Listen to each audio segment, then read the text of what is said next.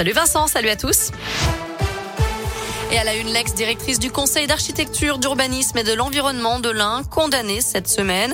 En 2012 et en 2013, elle avait perçu 80 000 euros de primes exceptionnelles pour son départ à la retraite. Une prime versée sans avoir été validée par le conseil d'administration de cet organisme, financé aux trois quarts par l'argent public.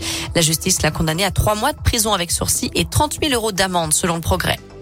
Une simulation d'attentat à Tour Parc à Romanèche-Torins, en Saône-et-Loire, ce matin.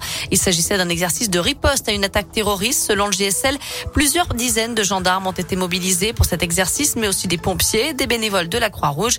Des élèves de l'école d'infirmières de Mâcon jouent les visiteurs.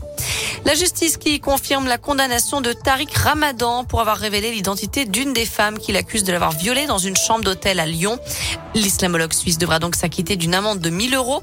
Je rappelle qu'il est mis en examen pour des viols commis sur cinq femmes, des faits qu'il conteste. Direction le Maroc à présent avec cette vaste opération de sauvetage lancée pour extraire Ryan, un enfant de 5 ans bloqué dans un puits de 32 mètres de profondeur depuis plus de 40 heures. Le garçon y est tombé accidentellement mardi soir. C'est un endroit étroit, difficile d'accès. Cinq pelleteuses ont été déployées sur place pour creuser un terrain parallèle au puits. Retour en France où les stations de sport d'hiver ont le sourire. Elles ont enregistré une forte hausse des réservations pour les quatre semaines de vacances d'hiver qui commencent demain soir pour la zone B. Elle prévoit un taux d'occupation de 82% contre moins de 80 sur la même période avant la crise sanitaire.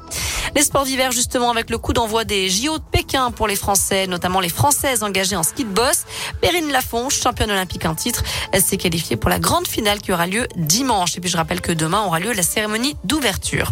Enfin, en rugby, on suivra ce soir à 19h la réception d'Aurillac pour l'USB à Verchères. Les Violets qui restent sur trois matchs sans défaite depuis le début de l'année et l'arrivée sur le banc de Fabrice Estebanez, une victoire contre Rouen et de nul. Merci beaucoup Naomi.